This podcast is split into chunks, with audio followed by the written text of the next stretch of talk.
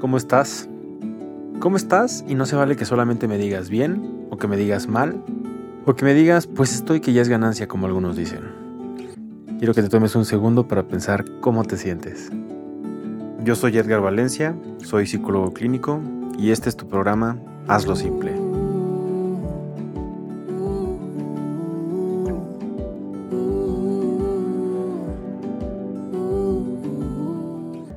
Qué gusto saludarte. Qué gusto saber que estoy llegando a tu casa, a tu celular, a tu coche. Qué gusto saber que soy parte de este cambio, que soy parte de todo este trabajo que estamos haciendo juntos. El día de hoy cerramos estas pláticas, cerramos este, este camino de la modificación de la conducta infantil y la cerramos con un temazo, con un tema que normalmente tardo en compartir, que normalmente me tardo un poco en, compartirlo y en hablarlo con, la gente. Porque, y esto es un tema muy cultural, ¿eh? esto es algo muy cultural, esto es algo muy de nosotros los mexicanos, pero normalmente los papás se me olvidan de los temas anteriores, de los puntos anteriores, y se me van únicamente este tema. Se les olvida la exigencia positiva, hacer normas realistas en casa, se les olvida todo lo que platicábamos de lo que reforzamos en casa. Que si yo refuerzo una mala conducta, que si yo refuerzo un mal comportamiento, este comportamiento se va a repetir. Pero, si yo estoy dando abundantes elogios, si yo estoy reforzando lo que haces bien, aunque ya lo hayas hecho bien antes, si estoy reforzando lo que haces bien, si estoy reforzando tu buen comportamiento, este, este buen comportamiento se va a repetir. Se nos olvida todo el tema de rutina en casa y la necesidad que tiene el niño de tener rutina en casa. Lo que platicaba de los horarios contigo, ponerle una estructura al niño por medio de rutina del día a día en casa, con un calendario, con sus actividades, con actividades a realizar día a día de lunes a viernes. Eso, la implementación de una rutina. Y repito, abundantes elogios reforzar lo que está haciendo bien con todo este trabajo nuevo, por poner un ejemplo de sus horarios diarios. Es que ya, ya, lavaba, ya lavaba los trastes antes bien mi hijo y lo puso en el calendario, lo puse en su horario de la semana, pero pues ya lo hacía bien, ¿por qué le voy a premiar con, con mis palabras? ¿Por qué le voy a decir, ay hijo, lo estás haciendo bien si es algo que ya hacía bien? Abundantes elogios, no nos cuesta nada, reforzar, reforzar, reforzar, no importa que ya lo haya hecho bien, no importa que ya lo haga seguirlo reforzando, seguirle recordando que qué bueno que lo hace, que lo está haciendo bien. Se nos olvidan todas estas cosas y de repente los papás, una vez que escuchan cómo poner consecuencias en casa, cómo castigar a tu hijo, nada más se centran en eso. Y ese es nuestro tema el día de hoy. ¿Cómo castigo a mi hijo en casa? ¿Cómo pongo consecuencias? ¿Cómo las implemento, Edgar? Y la semana pasada te di un regalazo, así le llamo yo, te di un regalazo con una actividad a realizar con tu hijo en casa en tema, en temas y en tiempos de pandemia. Yo te decía, bueno, ya que ponemos nuestro horario de lunes a viernes y nuestras actividades de, día a día distribuido por horarios, eh, por horarios de lunes a viernes, mm, yo te decía, una actividad que te va a ayudar mucho por, eh, en esta actualidad y en este tiempo que estamos viviendo en situación de pandemia, que, vaya, que ya tenemos un buen rato en pandemia, eh, algo que te va a apoyar mucho y además va a ser un regalazo para este regreso a, clases, para los niños que están por regresar y los niños que están regresando a clases, eh, va a haber muchos cambios, definitivamente va a haber cambios con respecto a sus horarios y entonces claro que van a cambiar sus procesos de pensamiento porque todo se empieza a readaptar. Y yo te decía la semana pasada que un regalazo de actividad era que le pusieras un tiempo, un espacio a tu hijo de no hacer nada. De y, yo voy a ser claro, ¿no? Porque así lo digo en pláticas para que quede un poquito claro con papás, pero en estricto sentido es un espacio de hacer nada, un espacio de hacer absolutamente nada, un espacio en blanco, un espacio en donde vas a dejar que tu hijo eh, empiece a ensimismarse, que empiece a pensar y a reconocer ¿Cómo está? Emocionalmente, físicamente, ¿cómo está su cabecita? Y este trabajo no debemos, no debemos de nosotros estar presionando a que lo haga.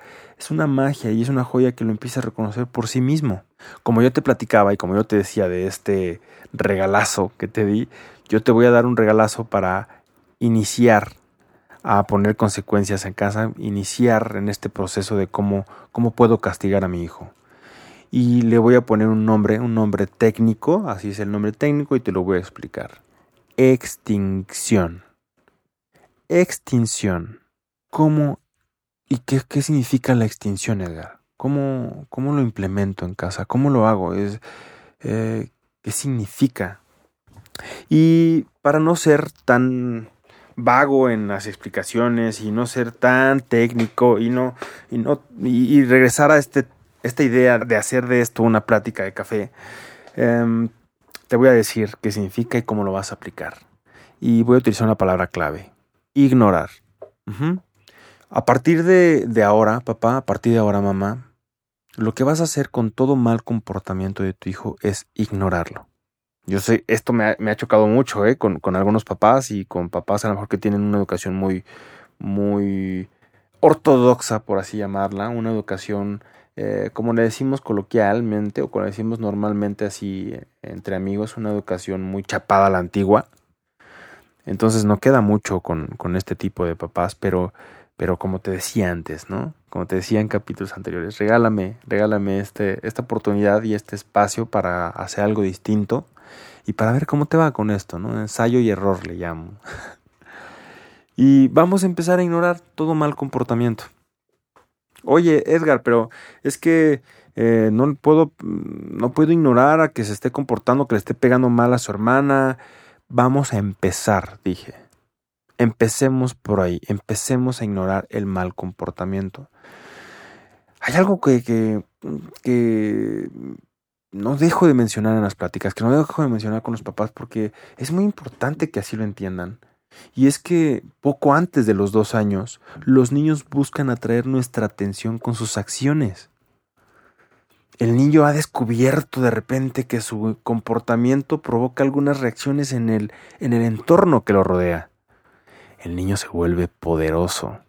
Él sabe todo comportamiento, poquito antes de los dos años, se da cuenta que todo comportamiento genera algo en su medio ambiente.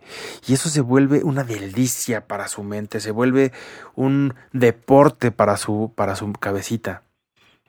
Se vuelve un, híjole, a ver, a ver, vamos a ver qué pasa. Es un descubrimiento, papás. Imagínense en un lugar, en un país, en alguna ciudad que tuvieran tantas ganas de conocer o algún alimento que tuvieran tantas ganas de probar y empiezan a probarlo, empiezan a conocerlo. Se vuelve algo muy divertido, se vuelve algo muy entretenido, le ponemos mucha atención a, hacerlo, a, conocerlo. Así pasa cuando un niño se da cuenta que, que su comportamiento provoca reacciones en su entorno. Entonces, claro que van a aparecer dentro de esas acciones, van a aparecer malos comportamientos o, para ser muy claros, comportamientos que no van de acuerdo a lo que los papás quieren en casa. Porque también hay que aclarar que para algunos papás algún tipo de comportamiento negativo no es el mismo que para otros papás. A lo mejor para unos papás está bien hacer algún tipo de cosas en casa con sus hijos y para otros no. Yo tuve en terapia, un, en alguna ocasión tuve en terapia un papá con unos niños, eran dos hermanos que se llevaban tres años, y los niños estaban entrando en, este, en esta etapa de adolescencia, preadolescencia. Los, los niños se dirigían, sus hijos se dirigían a su papá eh, por güey, se hablaban de con la palabra güey. Los niños le decían a su papá güey. Oye, güey, te dije que pasaras por mí más temprano. ¿Crees que puedas pasar más temprano por mí mañana?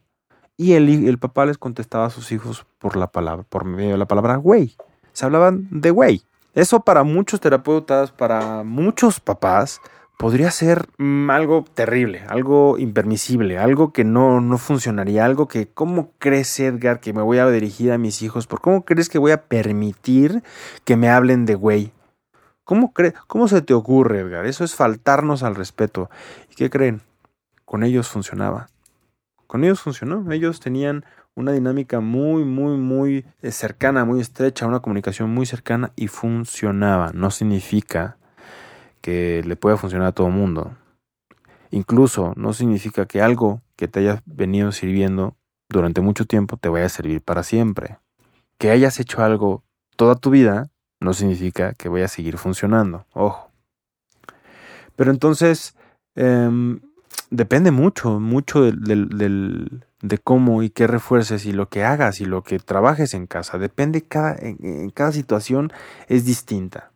Entonces, eh, este descubrimiento de que el niño tiene esta, este, este poder y, que entonces si él hace algo genera un movimiento afuera de mí, se vuelve un, un deporte para el niño. Claro que van a aparecer comportamientos negativos, pero vamos a empezar a ignorarlos. Entre más temprano hagamos esto, menos probabilidad hay o existe de que se repita ese mal comportamiento. Si hay un comportamiento inadecuado y lo ignoro, este comportamiento disminuye. Pero hay algo muy importante que mencionar con respecto a ignorar. Hay cuatro puntos clave para que ignorar funcione y son no hablar, no hacer gestos, no mirar y no tener contacto físico. Es decir, quitar todo, tipo de comunicación verbal, eh, tu comunicación eh, visual, comunicación eh, corporal. Yo me voy a dejar de comunicar contigo, voy a dejarte de hablar, no te voy a hacer gestos, no voy a gesticular nada de lo que digas, no te voy a mirar y tampoco te voy a tocar, no va a haber contacto físico. Ojo, cuando hay un mal comportamiento, si se ignora, no va a desaparecer mágicamente. De hecho, pasa lo contrario y es algo que quiero que entiendas. Si hay un mal comportamiento y lo ignoro, hay algo que en terapia le llamamos subidón. Y es justo un subidón de mal comportamiento. Si hay un mal comportamiento y yo lo ignoro como, como trabajo, como consecuencia, lo inmediato que va a pasar es que este, este mal comportamiento se va a incrementar porque se quiere aferrar, ese mal comportamiento se quiere quedar. Entonces yo vuelvo a ignorar este mal comportamiento y entonces sí, el mal comportamiento comienza a disminuir. ¿Ok? Es algo que te quiero que, quiero que te quedes bien claro y que te lo lleves a casa porque me ha pasado y me han preguntado mucho, oye, empecé a ignorar, pero se empezó a portar peor. Y es justo esto, el mal comportamiento se quiere, se quiere aferrar, se quiere quedar y entonces cuando el mal comportamiento está por disminuir, siempre va a incrementar, ¿vale? Pero entonces, Edgar, si nada de esto me funciona, ¿para dónde me voy? ¿Qué empiezo a hacer? Eh, ¿Por dónde me voy? Y empiezo a platicarte de cómo implementar consecuencias en casas, cómo se, cómo se pueden implementar las consecuencias. Y es que para poner consecuencias también hay un proceso. Estamos acostumbrados em, en casa que cuando ponemos una consecuencia les decimos 20 cosas antes de poner la consecuencia. Se las decimos de lejos. El niño está hasta la sala, yo estoy hasta mi cuarto y estoy escuchando que está pegándole al control de la televisión eh, con su hermano y entonces yo lo estoy, yo lo regaño desde el cuarto, ¿no? Eh, Juanito, deja de pegarle a tu hermano con el control, ya te escuché. Y entonces el niño sigue, por supuesto, pegándole a su, a su hermano con el control. Ya te dije, te estoy diciendo que dejes de hacer eso. Si voy para allá, te voy a dar un chanclazo. y entonces el niño evidentemente va a seguirle pegando a su hermano con el control. Y entonces el papá, ah, porque además hay unos papás que se avientan este rollo de una, te voy a contar hasta tres, una, Dos, y papá, ya te lo había dicho en un programa anterior, tú le estás enseñando a tu hijo que tienes hasta un número tres para que entonces él empiece a hacer caso. ¿Qué pasa cuando, cuando al, al, niño le enseñamos que tiene hasta tres para empezar a hacer caso? Cuando tú llegas a tres, tú ya tu paciencia te la acabaste contando en uno, o en dos, o en tres, te la acabaste porque para ti el tres es un tres. Es un, te esperé un 1, te esperé un 2 y te esperé un 3 para que hicieras caso, pero para el niño el 3 es un número 1. Entonces cuando tú llegas a regañarlo, ya tu nivel de paciencia está agotado, está vacío, porque ya pasaste por estos tres, pero tu hijo y su paciencia pues apenas se va a empezar a agotar o apenas se va a empezar a quitar. Vamos a ejemplificarlo así. Tu coraje cuando llegas al número 3 ya está arriba Del 0 al 100, cuando tú llegas al 3, ya está en 70, ya está en 80. Pero tu hijo apenas está empezando a entender. Él cree que tu 3 es tu número 10 de paciencia. Él no entiende y su cabeza no entiende que tu paciencia ya está en 70 y 80 porque para él es el número 1 tu número 3. No funciona y no sirve que, le cuentes a tu hijo. No funciona y no sirve que le hables de lejos. Número 1, acércate a tu hijo. Entonces, todo lo contrario a ignorar, para platicar con él y tener una comunicación clara de que vas a poner una consecuencia, debes hacer los puntos contrarios a ignorar. Debes de acercarte con él, debes de mirarlo a los ojos, debes de asegurarte de que te está escuchando. Asegúrate de que te está escuchando y, verlo a los ojos y acercarte ayuda mucho. Papá, no le tienes que hablar todo el tiempo desde arriba, no le tienes que hablar todo el tiempo parado, todo el tiempo enojado. Ponte en cunclillas, ponte a su estatura, ponte a su nivel y dile lo que le quieres eh, pedir. Habla con él, comunícate. Y hay pasos también para empezar a poner consecuencias. Hay pasos para empezar a dirigirte y tener con todo este, tener todo este tema de comunicación, eh, de indicación. ¿Cómo, ¿Cómo te doy una indicación? ¿Cómo te indico? Y paso número uno, y lo vamos a dividir en tres avisos, pero estos tres avisos no se los vas a decir a él, no le vas a contar a él, tienes un aviso, tienes dos avisos, no, no, no. Esto de tres avisos para que tú y yo estemos en el mismo canal, para que nos entendamos, pero esto no se lo vas a decir a él, ¿ok? Primer aviso, vas a explicarle lo que está haciendo mal y lo que esperas de él, lo que quieres que haga. Estás jugando con el plato de la comida en la mesa y vas a rayar la mesa. Eh, te pido que no lo hagas porque el plato no es para jugar. Aviso número 2. Avísale de la consecuencia que habrá si no hace caso. Platícaselo. No, en el, en, en el segundo aviso no quiero que ya lo empieces a regañar y que le empieces a echar un sermón. Papás, ojo, antes de los siete años no deben existir sermones. De hecho, los sermones no ayudan ni en la adultez. ¿eh? En, los hombres adultos también genera mucha ansiedad que, haya sermones de parte de sus parejas, de parte de la figura femenina.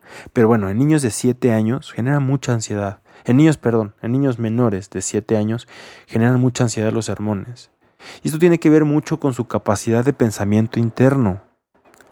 Aún no existe el pensamiento interno en tu hijo antes de los 5 años empieza a formarse por ahí de los cuatro años el pensamiento interno. ¿Qué significa esto? Esta capacidad que tienes, por ejemplo, ahorita que me estás escuchando, todo lo que estás pensando de lo que estoy escuchando, a eso se le llama pensamiento interno, lenguaje interno también. Em, no sé si se han dado cuenta que un niño pequeño, un niño menor de 5 años, cuando juega, juega en voz alta, o todo lo platica, todo lo está diciendo en voz alta. El niño va caminando por la sala y entonces todo lo que piensa o lo que normalmente pensaría lo está platicando, lo dice en voz alta.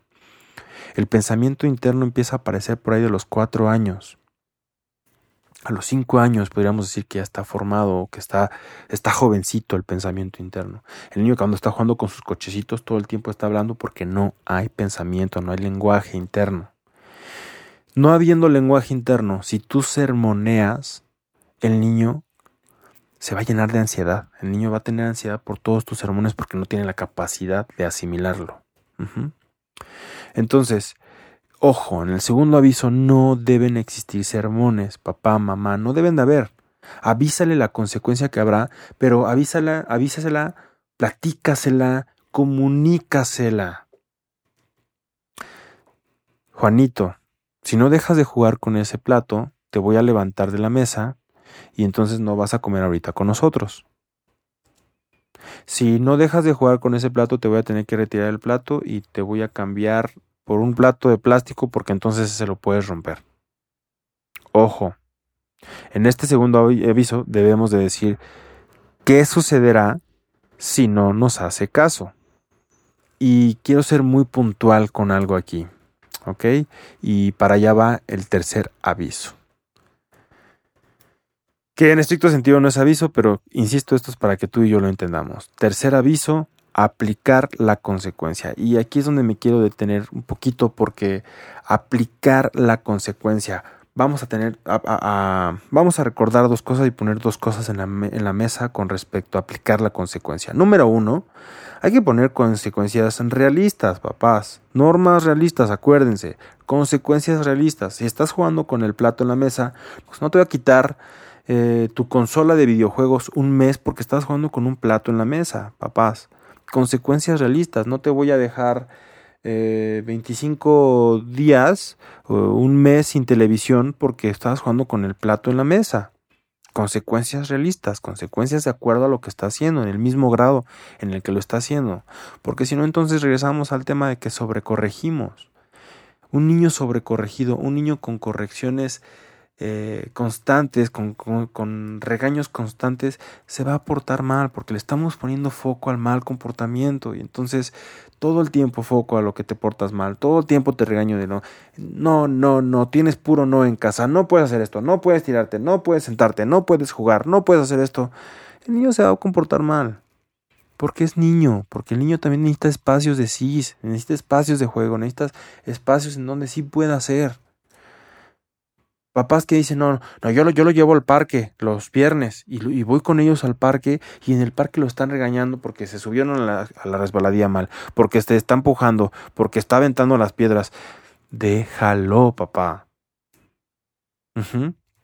Y el segundo punto, el segundo punto muy importante mencionar con las consecuencias es consecuencia que dices, aplícala. La consecuencia que dices que va a haber, tienes que cumplirla, porque si no, eh, le estás enseñando a tu hijo a manipularte. Le estás enseñando a tu hijo a chantajearte. Estás dándole la autoridad a él. Estás permitiendo que te rebase. Si tú pones una consecuencia y no la cumples, te está rebasando tu hijo.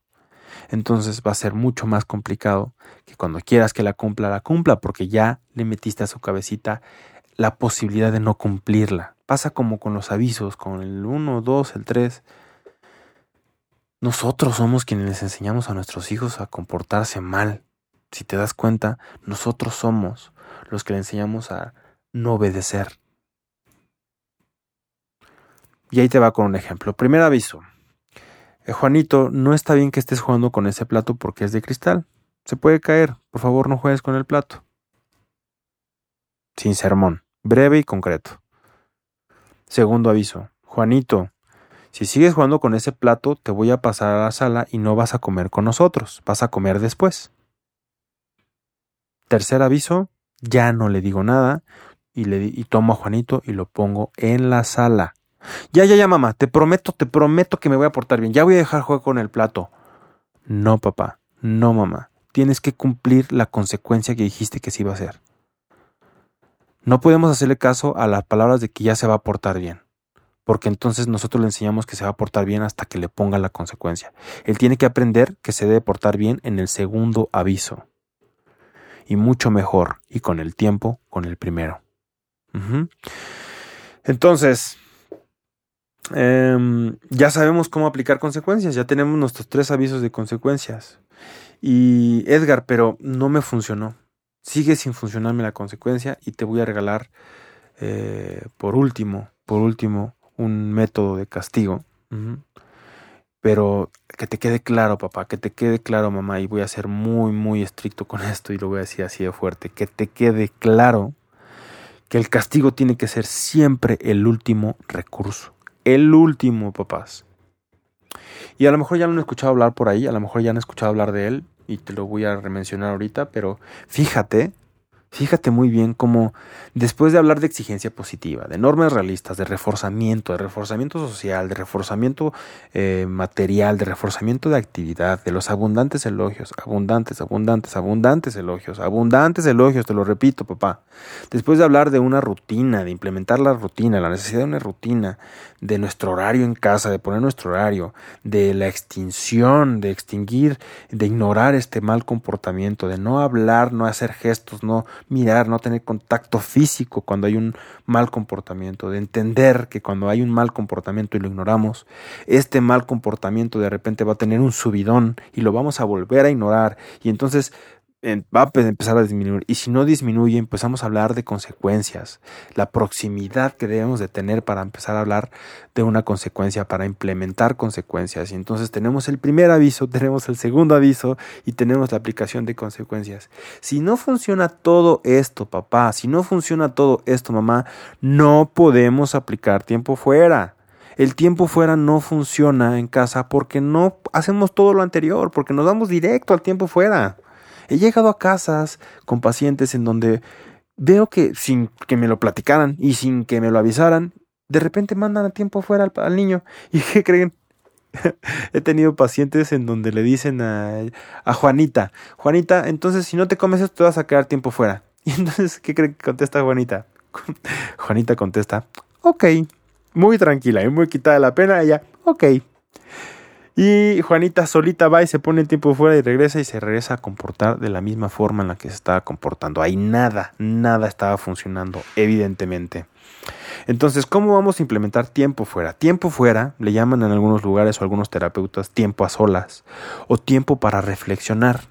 Tú puedes utilizar eh, el título que tú quieras utilizar, ¿no? Para no quitar el cliché que a lo mejor aquí en México se utiliza mucho el tiempo fuera, pues ponle tiempo para reflexionar o tiempo a solas. Cualquiera de los tres funciona bien.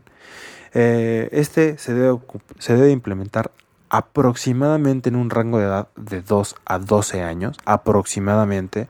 Si ya lo aplicaste, si lo utilizaste durante sus primeros años de vida, durante sus 2 a 12 años, podría seguirte funcionando hasta los 15, a lo mejor hasta los 13, 14 años, pero bueno, eh, funciona y se aplica eh, de manera terapéutica de los 2 a los 12 años. ¿Y cómo funciona y cómo se hace el tiempo fuera? Ya que pasamos, insisto, y te hice el resumen ahorita breve, hablé muy rápido, ya que pasamos por todos estos puntos que hemos mencionado durante estas semanas, si deja de funcionar, lo que sigue es em, volver y, acuérdate cómo se hace lo de los avisos. Esto es para todo, eso es para, para aplica para todo. La regla de los tres avisos, ¿no? El primero, explicarle lo que está diciendo mal y lo que esperamos que, que, que, lo que queremos que cambie. Y el segundo, y en el segundo aviso le vas a decir que si no lo cambia, si no vuelve a hacer caso, entonces se va a quedar tiempo fuera. Lo vas a mandar tiempo fuera, lo vas a mandar tiempo a solas, lo vas a mandar tiempo a reflexionar. Y el tercer aviso es aplicar el tiempo fuera.